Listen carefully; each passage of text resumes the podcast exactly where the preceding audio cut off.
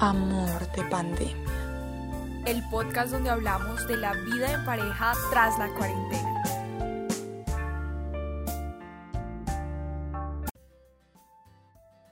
Bienvenidos y bienvenidas a todos nuestros oyentes a este nuevo episodio de Amor de Pandemia.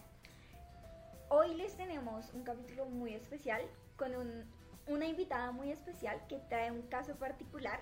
Ella es Jacqueline y le voy a dar la palabra para que, que se presente y que nos exponga su, su caso. Hola, ¿qué tal? Mi nombre es Jacqueline Hernández. Eh, mi caso es muy, muy particular porque mi esposo no vive acá en Colombia, eh, no tiene una estabilidad acá conmigo, él va y viene. La pandemia pues lo cogió acá en Colombia, duró siete meses acá conmigo. Nunca habíamos convivido siete meses, siempre 15 días, un mes y todo era como luna de miel, como color de rosa, como que nos íbamos a viajar y todo era bonito. Pero ya hasta 10 meses en una convivencia, pues ya uno dice, ya uno dice, pues este va a ser porque sobrevivimos 7 meses, eh, 24 horas del día.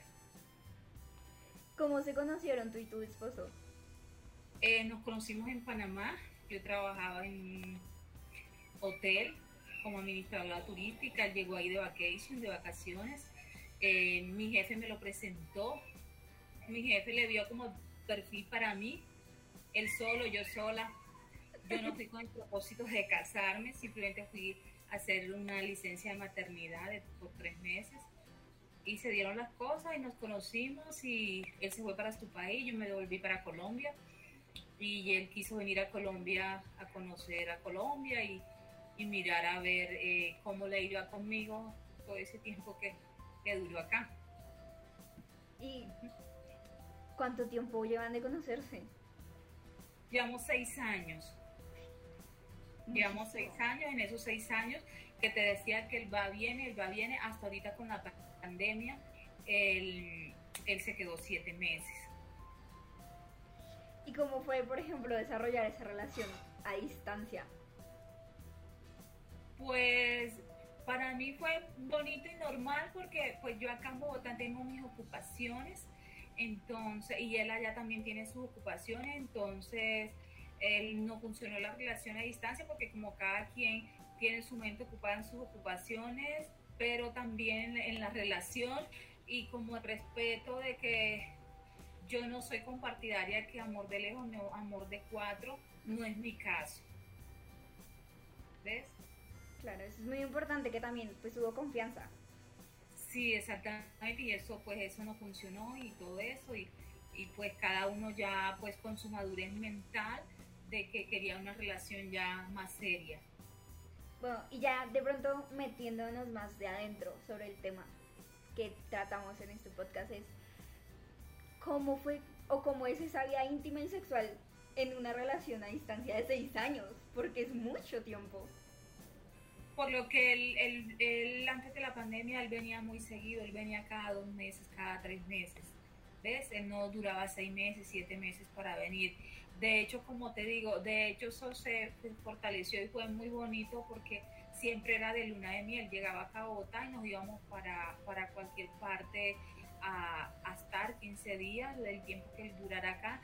Entonces la relación sexual, pues eso funcionaba porque, porque siempre que nos queríamos eh, comer, siempre queríamos estar, siempre porque nos hacía falta, porque sí, porque el tiempo era limitado. Entonces, en mi caso funcionó así. Qué lindo, yo no pude mantener un novio que vivía a dos horas de trayecto. Sí, imagínate, son, son- cada persona es una historia diferente y asume cosas diferentes mentalmente. Totalmente. Y bueno, él quedó atrapado acá. Antes de la Sí. pandemia, ¿cuánto era lo máximo que habían pasado juntos? Eh, tres meses, Tres meses. tres meses, mm, máximo a máximo 90 días, que son los 90 días que le da la visa de turista para entrar a Colombia, tres meses que hemos durado acá con él. Que igual, pues se ve como una experiencia muy distinta, ¿no? Porque son tres meses en los que están más de, de vacaciones y así. Sí, y, y haciendo cosas, eh, ate- atendiendo eh, las cosas acá en Bogotá y atendiéndolo a él, entonces pues mi mente ocupada, muy ocupada, entonces no era todo en función de él, porque él me deja volar, él me deja que yo haga mis cosas, que yo tenga mi empresa, que yo haga mis proyectos, entonces eso también me ha gustado de él. Y bueno, una vez, por ejemplo, llegó acá y se quedó atrapado. ¿Cómo afectó eso su vida sexual? Pues no, no, como te digo, no, no la afectó en decir que, que, que hubo decaimiento sexualmente, la verdad no. Pues antes se, antes se fortaleció porque eh, estábamos las 24 horas del día permanente, entonces, entonces ya no, no, no, sabíamos muy consciente que no teníamos un tiempo limitado, como 15 días, un mes y se retornaba, sino que íbamos a tener un tiempo muy largo y nosotros lo que tratamos fue de de afianzar, de afirmar más esa relación sexual, porque estábamos buscando otro bebé y se nos dieron las cosas, ¿ves? ¿Cuántos hijos tienes? Entonces era el tiempo, con él, esta es mi segunda bebé. Era tiempo perfecto, en siete meses eh, yo quedar embarazada, eh, fuera un sábado, un domingo a las 12 de la noche, fuera un lunes, o sea, el día que fuera, a la hora que fuera. Sí, literal. Pero pues es muy divertido, ¿no? Digo yo, suena como también algo muy lindo y algo que es una construcción entre pareja que no todo el mundo puede llegar a mantener. Exactamente, sí, ya esos son como más, la personalidad de él es muy parecida a mí, él más tranquilo, más relajado, eh, eh, cuando yo lo jale, el día que yo lo jale, a la hora que yo lo jale, entonces eso también ayuda, ¿ves? Y yo tengo una pregunta, que me causa mucha curiosidad. Y es, por ejemplo, después de haber estado o estar acostumbrados a hacer vaivén, vaivén, estar juntos todos los días y saber como que ese tiempo ya no era solamente ilimitado, por decirlo así, sino que no sabían exactamente cuándo él iba a poder volver. ¿No volvió las cosas como rutinarias? No, mira, en mi caso no, porque yo lo aproveché al máximo, porque yo no yo no sé hablar mucho inglés, yo, yo lo balbuleo. Y Él me trató de enseñar mucho inglés y yo mucho español. Él habla más español eh, yo casi no hablo inglés, entonces nos dedicamos a hacer otras cosas. A él mostrarme muchas cosas por internet, a enseñarme muchas cosas de allá de Canadá. Eh, no, solo vivíamos en función de amor, comer y dormir y, y hacer sexo, no, vivíamos otras cosas también, entonces aprovechamos el tiempo en otras cosas. Vuelve muy, muy dinámico todo, ¿no? Sí, porque tiene que ser así, todo es un equilibrio, porque qué pereza tú comer, dormir, bañarte, la, o sea, la rutina mortal. Total. El deseo sexual se mantuvo. Se puede decir que, que, aumentó. siempre se mantuvo. Eh, y más porque uno de mujeres es la que mantiene más ese deseo sexual. ¿Ves? pero siempre, siempre se mantuvo. lindo. Ya se fortaleció tanto así que, que ya tengo ocho meses de embarazo, el próximo mes ya voy a tener mi bebé y yo feliz. ¿Puedo preguntar si ya sabes el sexo? Sí, es una niña, se va a llamar Zaira. Qué lindo. ¿Y cómo se tu, tu, otro, tu otro bebé? Se llama Zaret. ¿Zaret? ¿Y cuánto, cuánto tiene? Tiene dos años. Dos años, está chiquito, sí. ¿Y tu hijo vive acá contigo? Sí, acá, acá conmigo, está acá conmigo. De hecho, la pandemia, por la pandemia yo me embaracé y estoy acá. Si la pandemia, si esto no hubiera pasado, yo ni estuviera aquí en Colombia, ni estuviera embarazada porque ya habíamos tomado la decisión de no tener más, más bebés. Entonces la pandemia nos cambió la vida y eso que nos cambió la vida es que tú te tienes que adaptar a la situación, a los tiempos, bueno, a todo, como Dios manda las cosas. Y te cambió la vida para bien, además. Y me cambió para bien porque me dio esta otra bendición que yo no lo esperaba, eh, de, de, tener mi otro bebé muy seguido de la otra, del otro bebé. Atreviéndome a ser un poco atrevida, por decirlo así. Sí, dale. ¿Qué tipo, o sea, qué hacen para mantener la relación y el deseo sexual tan vivo? ¿Qué, o sea, ¿cómo lo vuelven tan dinámico también? cómo se vuelve dinámico. Como te digo, ya es más la, eso va en la personalidad, ya es más la creatividad de la, de la persona, de la pareja, de que y, de que y de que tú no estés pensando siempre en función de en función de sexo en función de, de eso no que las cosas se dan o sea sin pensar. Eh, si, si listo si estamos solos y, y, no está la bebé ni nada y nos dieron ganas pues dale. Pero no no es que maquiavélicamente yo lo yo lo imagino es que mañana voy a hacer el amor. No no no no no vivimos en función de eso. Las cosas se dan y sabes por qué las cosas se dan porque cuando hay amor, las cosas se dan espontáneamente, ¿sí? Y el amor también soporta muchas cosas. Claro, totalmente. Distancia, todo eso. Además de también la madurez que hay entre ustedes dos, digo sí, yo. exactamente, pues yo no soy la más jovencita como tú, pero ya tengo 36 años, entonces pues ya la madurez mental es muy diferente. Claro, y que estás en función no solamente de él, como dices, sino que mantienes tu vida ante y todo. mi mente también ocupada en otras cosas, en otros proyectos y todo eso, y, y, estoy embarazada, pero ya sé que el otro año ya, ya voy a hacer otra cosa, ya tengo pensado qué que, que voy a hacer, qué proyecto nuevo voy a desarrollar.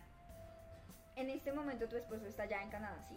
En ese momento está en Canadá, él llega el 9 de mayo, ya llega vacunado, no se ha venido porque todavía no lo han vacunado. Allá ya se está dando la vacuna muy rápido, ya lleva va, llega vacunado y llega ya para el próximo mes yo tener mi bebé, la cesárea que me van a hacer. Llega para acompañarte.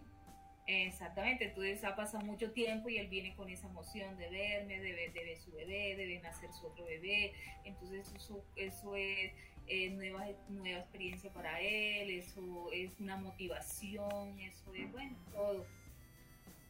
Claro, qué bonito. Y, por ejemplo, digo yo que también ante toda la pandemia, por ejemplo, la relación entre padre e hijo también tuvo que verse afectada y de alguna forma, ¿no? Sí, pues, pues, pues la nena ya ella tiene dos añitos y ella identifica quién es el papá. Él todos los días la llama, todos los días le hace videollamada. Yo todos los días le tengo una foto y le digo que es el papá, que es el papá.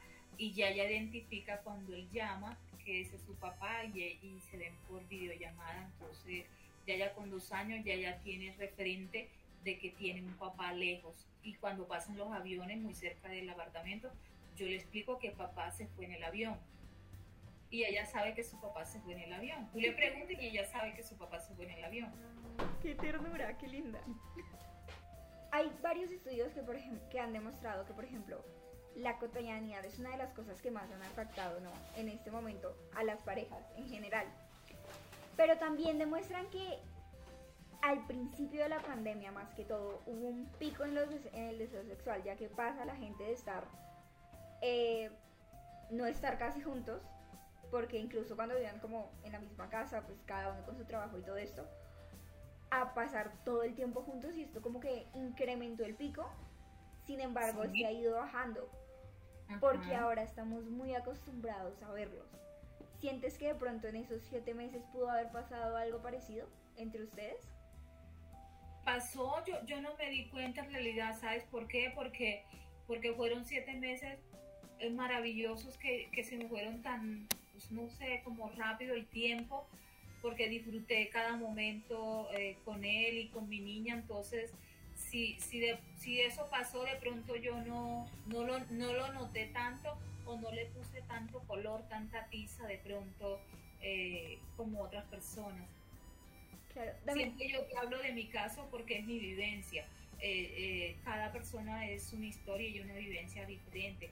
Como te digo, el caso mío era muy particular porque él no tiene mentalidad de latino, de colombiano. Eh, ya planes a futuro, ¿piensan de pronto en vivir juntos en algún momento, de pronto en mudarse acá o tú mudarse allá?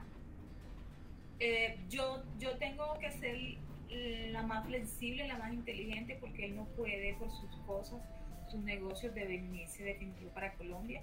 Y yo si quiero que mis niñas hablen inglés y francés. Cuando ellas tengan 18 años me lo van a agradecer. Eh, yo arranco para allá. Yo arranco para allá. Me siento analfabeta porque no sostengo una conversación en inglés. Entonces no quiero que mis niñas teniendo la posibilidad de, de estar allá y de ir a, a, un colegio, un jardín que le enseñen esos dos idiomas y, y su tercer idioma que es el español eh, sí me gustaría de, de, irme para allá, claro. Sí, total. Y pues ya, ¿cómo establecerse, comprar una casa para estar los cuatro y así? Exactamente, y obviamente que venir a, a Colombia, que, que, es mi tierra, que no la voy a olvidar y, y, quiero, quiero que mis niñas vean acá mis raíces y todo, de, de sí, de, de, todo, mi familia, mi entorno, sí.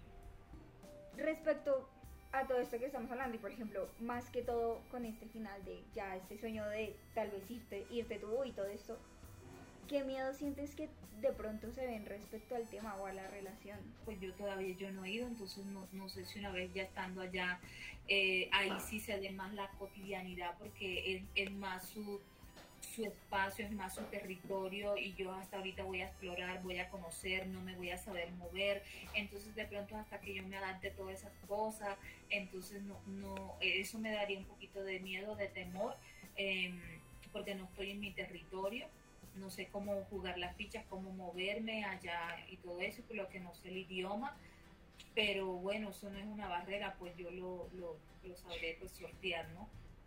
Sí, claro. Igualmente, pues como nos has demostrado durante todo este tiempo, eres una mujer muy capaz. Enfrentarse a, a tener una relación a distancia durante tanto tiempo, pues criando a tus bebés y todo, es es de algo, algo con mucha fortaleza realmente. Te y, mira que, que, que, desde el inicio, bueno, no, no te contesto, pero como anécdota, ¿no? Eh, cuando nos conocimos con él allá en Panamá, él no hablaba nada español ni hola. Oh, por Dios. Yo barbuleaba el inglés, palabras. Él vino a Colombia eh, sin hablar nada, nada español. Nada español, entonces, entonces él se atrevió a venir a Colombia sin hablar español eh, a sabiendas de que su familia, sus amigos eh, tienen la mentalidad de que Colombia es un país malo, que hay la FARC, lo van a secuestrar, lo van a matar, que la droga, esa es la mentalidad que hay allá. Entonces ellos lo hicieron caer en cuenta todo eso y él dijo, no, yo me voy para Colombia, a mí no me importa, yo voy a conocer Colombia y yo no creo que sea tan peligroso como dicen. También hay, admira leer Sí, entonces, entonces él se arriesgó, él tomó su riesgo y como te digo, porque si hay amor, pues todo se vale y él tomó su riesgo de venir a Colombia a conocerme y, para esos días que él vino precisamente salió una noticia en, Caracol que tenían un canadiense la FARC secuestrado. Ah, sí, me acuerdo de eso muchísimo. De esa noticia, sí ves, y lo liberaron y él vio la noticia. Él aunque no hablaba español, él más o menos me preguntaba que un canadiense que la FARC, entonces yo le explicaba, ¿ves? Entonces, pero él sin embargo él no cogió miedo ni dijo, no, me voy mañana, no. Él, él vino por 15 días y él cumplió sus 15 días a pesar de la noticia. Claro, o sea, también mucho de admirar, o sea, de admirar los dos, cómo han logrado sortir todo para llegar sí. al punto en el que están ahora. Es una historia muy bonita. Exactamente, sí, ya, eso sí, sí, sí, por eso te decía que mi historia es muy particular y no sabía si les iba a servir de pronto, eh, de pronto para el objetivo que ustedes quieren lograr con ella, con este proceso, este proyecto, esta clase, no sé. Pero te he contado desde mi verdad, la verdad, que, que es la realidad eh, desde mi vivencia, sin adornos que por favor para todos nosotros, los oyentes y nosotros los mortales, por decirlo así, nos des un consejo. Nos has demostrado que realmente el amor lo puede todo, pero entonces danos un consejo no solamente para lo sexual, aunque sí te pido que sea para lo sexual también, acerca de cómo no caer en este peligro de la rutina, de tener dinamismo, de mantener las cosas divertidas, constantes y para poder lograr una relación tan bonita y estable como se ve que es la tuya, con sus baches y todo, pero logrando todo. Sí, claro. Igual no es perfecta porque somos seres humanos, no es perfecta, pero igual más que todo es uno, uno tener como la mentalidad joven, como ser dinámico, como ser creativo, la creatividad y más, y más eso viene de uno de la mujer, eh, como la creatividad, de ese, que hay para, para también para lo sexual también, sí. No la monotonía, sí. No, no, no pensar de es que, ay, que ya estoy vieja, es que eh, así y ya, y, ya, y no más. No, no, no tiene que ser creativo. Sí, más que todo creativo, tener paciencia, la tolerancia juega mucho también, ya en la, en la convivencia. Porque igual somos humanos, yo transpiro, yo, yo, yo voy al baño, todo eso, todo, todo, todo, eso es más que todo de tolerancia. porque eso, se, eso viene con el paquete de que en la convivencia. O sea, no, no es que yo soy la niña linda, que no voy al baño, que no, no. Yo me levanto cansada, me tengo que cepillar mi boca y todo eso, y todo eso lo soporta pues, pues el amor. También embrazar el, el realismo, ¿no? Sí, pero, pero si quieres algo muy puntual en lo sensual es la creatividad. Es la creatividad, ser creativos. Ya lo escucharon. La creatividad ante todo. Sí. Muchas gracias por tu tiempo, por No, tu honestidad. A ustedes y que y ojalá pues que le, les sirva y, y cumplen pues su, su, como su objetivo con esto, no sé, de pronto eh, lo, que, lo que realmente tú querías sacar de mí, las respuestas. Sí, creo que realmente nos diste muy buenas respuestas y estoy seguro que cualquier persona que esté escuchando este podcast ah, se ha llevado algo de tu historia tan particular pero tan bonita. Exactamente, sí, porque, porque de pronto pues no, no soy la historia de la bogotana con el bogotano, casados, que conviven, que, que él va a la oficina, que con, el, con lo de la pandemia pues se, la relación se rompió porque mucho tiempo, se ven mucho tiempo, entonces no se soportan y ese tipo de cosas, no, no, no es mi caso. Eh, te voy a pedir una última cosa y es que te despidas Sí. de la audiencia. Y Sí, ya. claro. Ah, bueno, este, pues la verdad me sentí muy conforme con la entrevista. Eh, gracias por darme este espacio, este tiempo para yo contar eh, mi verdad desde mi realidad, eh, sin adornos. eh, y, bueno, y, que si de pronto otra persona tiene o no tiene el mismo caso mío, pero de todos modos, pues algo, algo le estoy aportando con algunas palabras que, que quise decir sola, con la tolerancia, con la creatividad y todo eso, que eso independientemente del caso que sea, eso, eso va a ayudar. Eh, pero bueno, ya escucharon una magnífica historia el día de hoy. En serio, espero que les haya gustado y hayan quedado tan encantados conmigo, no solamente con la historia, sino con la gran persona que tuvimos el día de hoy. Eh, muchas gracias otra vez por que nos dedicó su tiempo y no siendo más y dejándolos con todo lo que les podríamos haber dejado hoy, nos oímos en el próximo episodio de Amor en Pandemia. Hasta luego.